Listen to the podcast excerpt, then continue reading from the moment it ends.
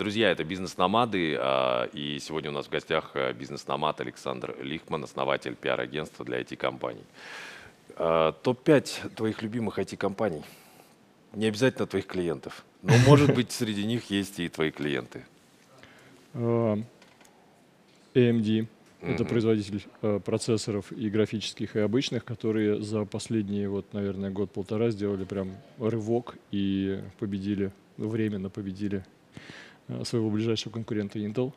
А, Мне очень нравится ну, Uber Да, за, за, смел- да. за смелость идеи, да, которая тогда была ну, просто невообразимая. Эм, Кто еще? Может быть, э, может быть, это, ну, мне даже сложно сказать, кто, кто пять моих любимых компаний. Apple. Да, Apple вот прям всё-таки да. сто сто процентов. То Да. есть я не могу слезть с, с их техники, я не могу не пользоваться ею, и это просто великолепно. Но Google, Google велик. Да. И даже вот с э, консюмерской точки зрения, куда бы мы ни пытались слезть с гугловских сервисов, все хуже, все неудобнее. Это четыре, да? А кто же пятый?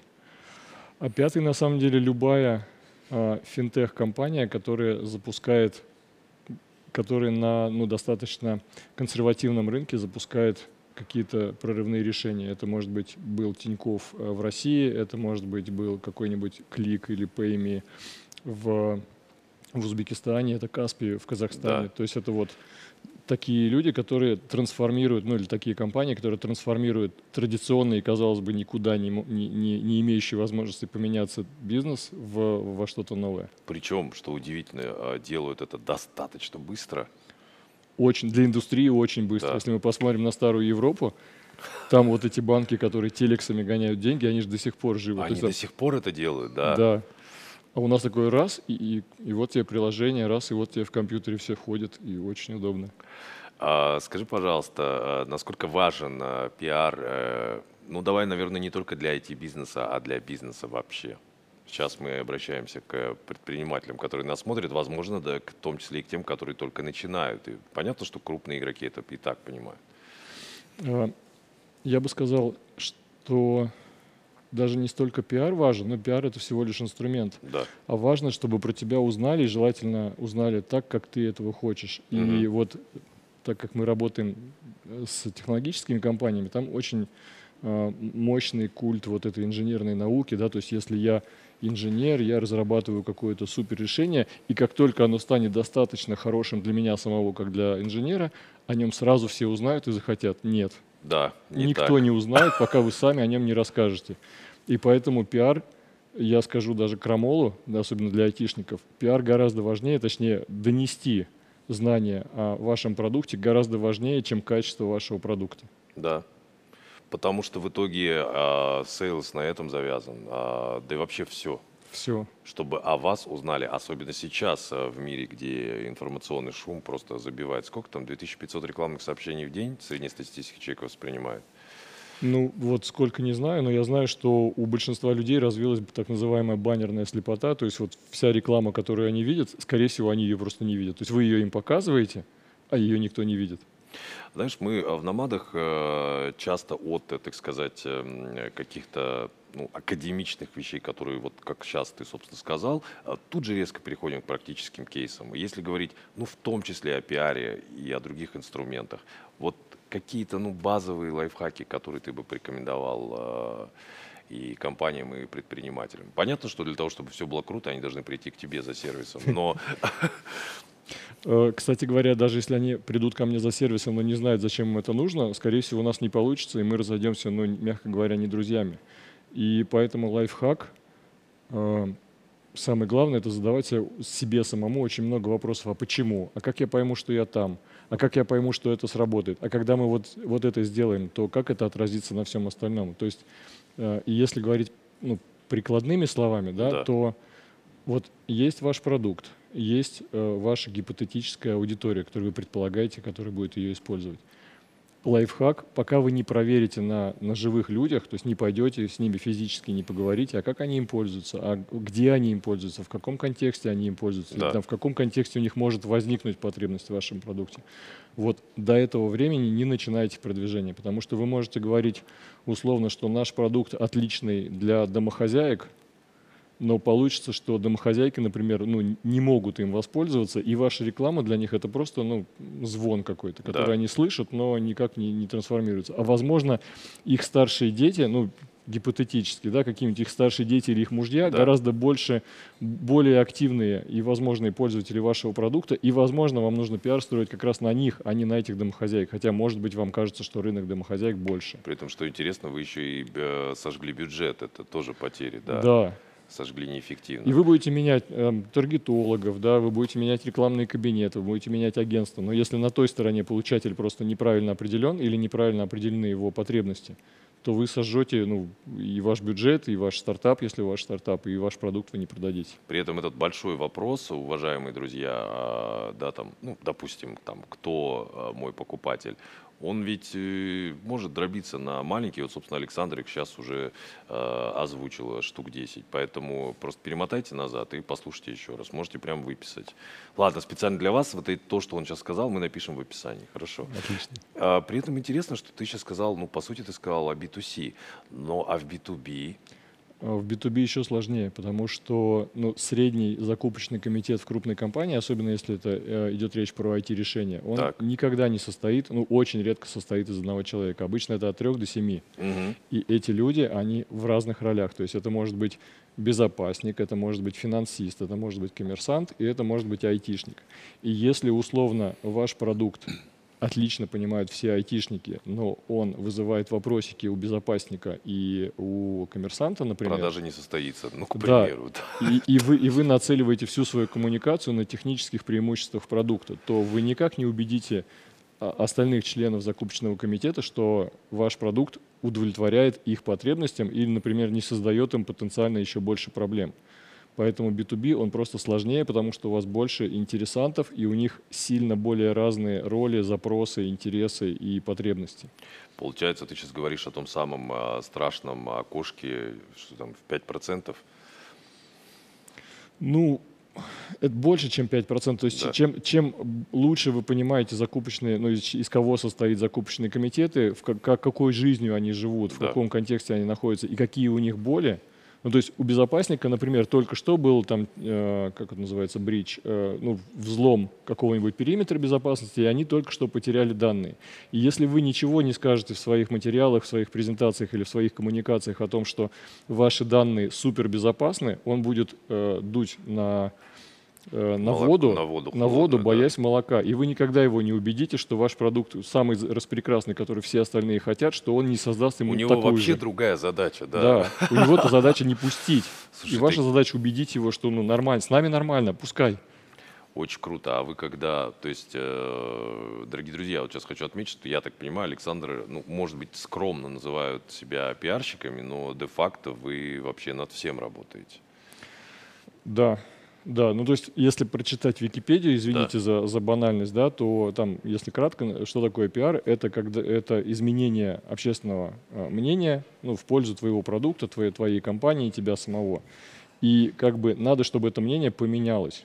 И мы выбираем разные инструменты. Иногда таргета достаточно, иногда надо на встречку сходить, Мгм. иногда нужно какой-нибудь сторителлинг, а иногда надо книжку от основателя написать, в котором будет прописано ровно то, э, о чем он потом говорит на встречах с потенциальными клиентами. То есть по-разному, в зависимости от того, где его клиенты обитают, как они воспринимают информацию, что им важно, что не важно. О, У тебя и команды огромная экспертиза в международном э, B2B. А, И вопрос.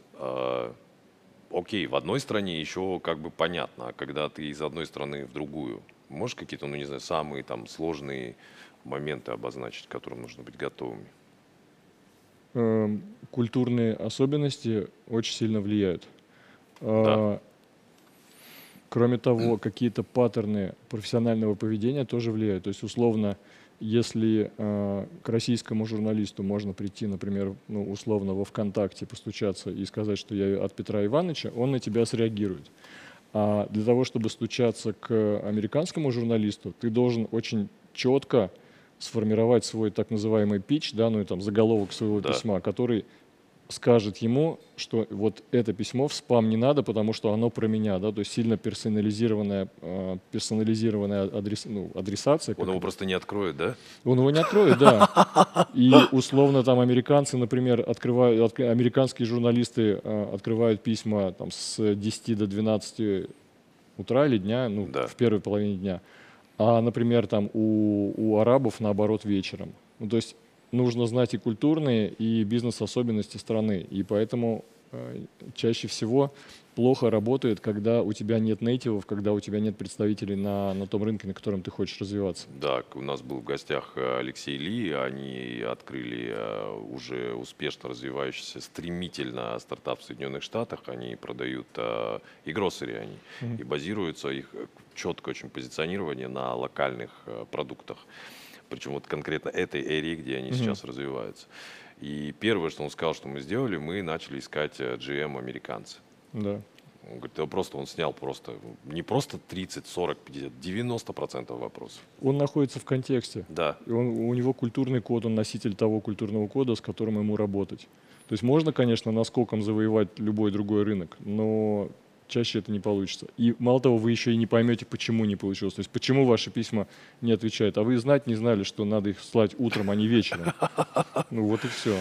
И очень важный вопрос, э, он, собственно, продолжение этой темы. А, Век э, дистанционных решений. Физический контакт э, имеет значение? Мне кажется, да. В некоторых странах очень. Приведешь примеры? Казахстан. Казахстан, Япония. Казахстан, Япония, а, те же Эмираты. Там, Да. им, им важно там, выпить чаю, там, посмотреть в глаза, посмотреть, не знаю, в каких-то часах там, или в какой обуви. А в некоторых странах это не важно. В той же, в той же Европе, ну это в странах старой Европы это уже не так важно. Да, то есть Ну, они считается. нормально могут с тобой прокоммуницировать сначала по имейлу, потом, а, допустим, там по мессенджеру и потом уже ви- видеоконференция. Да? Или, или даже без видеоконференции. Им достаточно той информации, которую они получают. Очень интересно. Получается, что а, можно реализовывать в зависимости от рынка, а, не выезжая физически туда. На некоторых Зависит рынках, рынка, ну да. вернее, на всех рынках можно, на некоторых это проще, на некоторых сложнее. В каждой стране нужно в итоге локализоваться. Окей, или, допустим, если про IT говорить, в каждой стране нужно там, языковую локализацию, а их там самых популярных языков мира 35, и ты такой, ё-моё, смотришь на бюджет и думаешь, блин, Но это сильно зависит от типа продуктов. То есть если у тебя нишевое решение B2B, и оно очень, например, технологичное, я сейчас сочиняю, ну вот да, гипотетизирую, да, то, возможно, английского тебе хватит в большинстве случаев, потому что те специалисты, которые его покупают и им потом пользуются, они должны, ну, считается, что они пользуются английским. да. Если говорить про B2C продукт, и это не языковой какой-нибудь э, тренажер, то, конечно, нужно локализовать. Мало того, в некоторых странах есть требования, да, что э, там, весь софт какой-нибудь рассчитанный на что-то, он должен быть локализован, там, вплоть до дата-центров, персональных данных и прочее. Да. Поэтому нужно смотреть от страны, нужно смотреть от своего продукта и от того, кто твой потребитель. То есть если твой потребитель крестьянин, Мгм. и они составляют значительную часть, ну, тогда тебе придется его локализовывать. Дорогие друзья, партнер проекта «Бизнес-номады» Жусан. Откройте счет для бизнеса онлайн в мобильном приложении «Жусан Бизнес». Ссылка, как всегда, в описании. Как ты считаешь, добрались ли мы до сложной темы B2B2C, а потом еще и B2C2B? Ну, давай попробуем. Давай. На самом деле любой B2C, если так прикинуть, ну почти любой, если не говорить про облачные решения, он все равно B2B2C. То есть условно для того, чтобы компьютер Apple а, попал а, на, На- стол, на- на- да. на стол потребителя, он должен пройти через цепочку дистрибуции, и дистрибутор тоже должен его захотеть. И в этом, кстати говоря, ну, у нас прямо есть интересный кейс, если позволишь. С удовольствием. Э, У нас был, ну и есть сейчас большой клиент. Э, Они производят storage. Ну, то есть э, раньше это были жесткие диски, сейчас это там, флешки, Да. все, такое, и по-прежнему жесткие диски. И мы по брифу все делали, как они просили. Мы для конечных потребителей формировали картинку, там, делали обзоры, делали все как надо. А вот глава представительства был сильно недоволен. Он говорит, вы делаете ерунду. И мы долго ходили вокруг него и спрашивали Саши, тоже Саша вот. Да, Саша, кстати, привет, если видишь. Вот. Мы говорим, а что не так-то? Он говорит, ну нет у меня, вы не делаете пиар. Мы говорим, как же, вот смотри, отчет, там 100 тысяч строчек, мы публикации делаем. Он говорит, да нет у меня. Это ерунду вы какую-то делаете. И потом выяснилось, что оказывается есть маленький нишевой э, сайтик, у которого 7 тысяч читателей в месяц. Так. Но все эти 7 тысяч читателей — это его э, дистрибуторы, его дилеры, его розничный канал, его сервис-центры и вот это все. А там мы не делали, ну, потому что они маленькие. Вы их просто ну, не заметили, условно. Да. И он говорит, для моих партнеров меня нет. То есть то, что вы в Playboy там что-то делаете, какие-то подборки там в журнале Аэрофлот, это здорово, но меня-то нету. И вот так работает, ну, вернее... В итоге это был вот очень важный момент, связанный... Он сам хотел вроде как B2C, но забыл вам сказать о B2B важном. Да, а мы не догадались тогда. Да. Мы тогда были молодыми, нам было там, я не знаю, три года. И в итоге после этого мы пытаемся вот в стратегию встроить всех стейкхолдеров. То есть есть конечные потребители, а есть еще какие-то люди, без которых, например, конечные потребители физически не увидят продукта никогда, как бы мы его не раскручивали. Да. И тогда возникает вот вся вот эта канальная пресса профессиональная, возникают какие-то мероприятия, на которых надо быть, несмотря на то, что они очень маленькие. И вот это вот все. То есть ну, B2B2C, он фактически для, для пиара и для продвижения отличается только тем, что есть супер важные стейкхолдеры, которые Да. прям физически могут открыть или закрыть кран попадания продукта на Да. рынок. И с ними нужно работать. Или регуляторы, например, государственные. Да. то есть есть, ну, условно, есть там, криптобиржа, у которой есть куча пользователей, а которые, например, государственные органы просто не видят. Ну, то есть не потому, что они их не хотят или хотят запретить, а для них этого не существует, они просто вне их поля. Да. И все. И тогда, когда, когда ну, возникает необходимость наладить какой-то контакт, они приходят и говорят, мы большая криптобиржа. Я говорю, да, большая криптобиржа, что-то мы вас раньше не видели. А вы точно большая? И возникают вопросики. Поэтому вот все, все стейкхолдеры должны быть четко размечены на, на, на коммуникационной стратегии.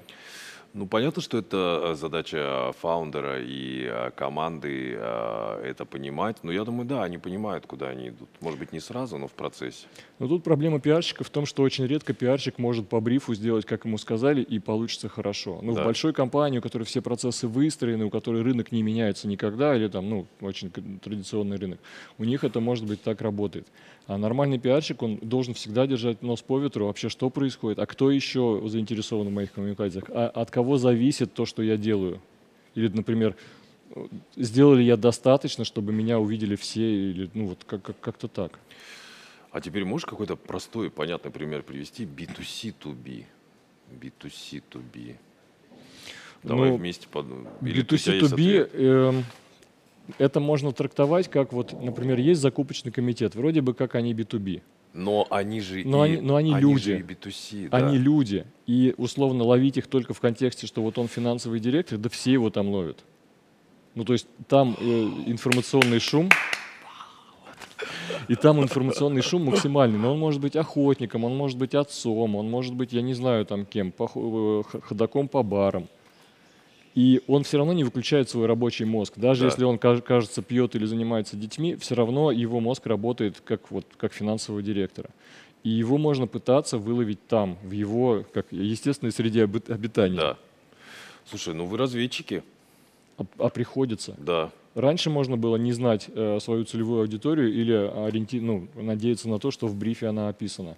А сейчас, ну, к сожалению, мы вынуждены перепроверять клиентов, а правда ли то, что он нам сказал, по-прежнему правда. Извините за тавтологию. Это нормально, абсолютно. А в завершении нашей беседы, Александр, а, а, мы э, первый в наш выпуск э, посвятили а, разнице между бизнесом и стартапом. Но сейчас, слушая тебя, я понимаю, что э, те инструменты и те цели, которых э, необходимо достигать, в этом смысле не имеет значения, бизнес ты или стартап. Опять же, если твой рынок настолько консервативный, что там ничего не меняется, ты можешь себе позволить быть бизнесом. Да, Но по-хорошему, чтобы быть всегда выше трендов и как-то развиваться быстрее, чем ну, твой традиционный рынок, тебе всегда нужно, нужно ловить, э, ловить волну, смотреть, что происходит. А, Всегда задавать себе вопрос, а что еще я могу сделать? Ну, это как бы я сейчас такой немножко интересный пример.